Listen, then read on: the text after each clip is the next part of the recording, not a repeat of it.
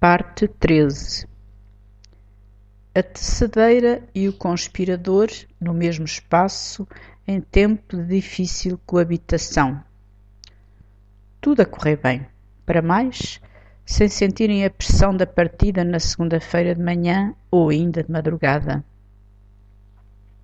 A segunda-feira passou, cada um nos seus trabalhos, assim como a terça, embora, quando ficavam juntos, de vez em quando falassem cautelosamente do frustrado jantar comemorativo que deveria ser na quarta-feira que se aproximava.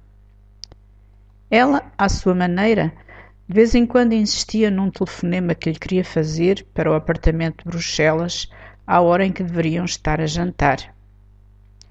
Ele começou por levantar algumas objeções, que lhe falaria ele ainda do Parlamento, saía mais barato.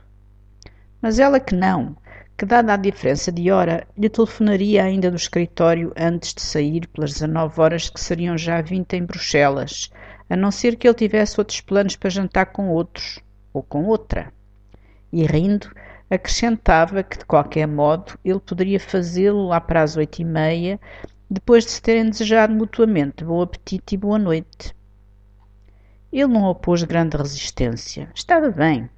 Estaria no apartamento às oito horas de Bruxelas. Aliás, também tanto lhe fazia dizer que sim, sem muita luta, como dizer que não e continuar a argumentar. Só se fosse caso daquilo vir a realizar-se é que valeria eventualmente a pena. Agora assim,